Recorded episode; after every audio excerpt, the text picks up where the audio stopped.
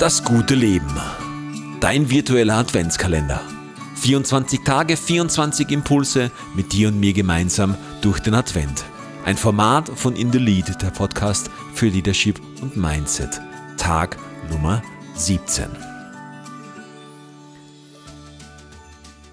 Wie oft wurden unsere Erwartungen schon nicht erfüllt?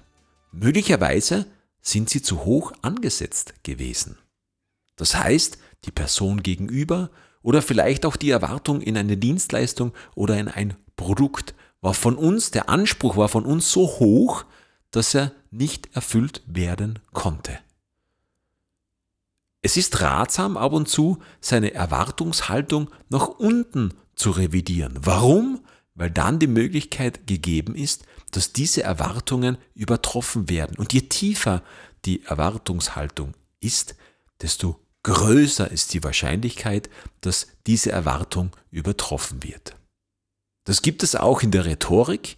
Wenn du einen Vortrag hältst oder vor Menschen sprichst, dann ist es sehr oft, dass auch deine Zuhörer eine Erwartung an dich haben. Sie kennen vielleicht das Thema, über das du referierst, über das du sprichst. Und wenn du es schaffst, ganz etwas anderes zu machen, die Erwartungen nicht zu erfüllen, sondern zu übertreffen, dann wirst du bei deinen Zuhörern und Zuhörerinnen im Gedächtnis bleiben. Du kennst sicherlich die Folgen von Game of Thrones. Ich weiß nicht, wie viele Menschen das ansehen, aber es sind unglaublich viele und es ist höchst erfolgreich. Warum?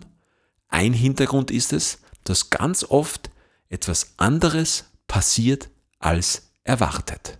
Und somit ist die Spannung immer gewährleistet.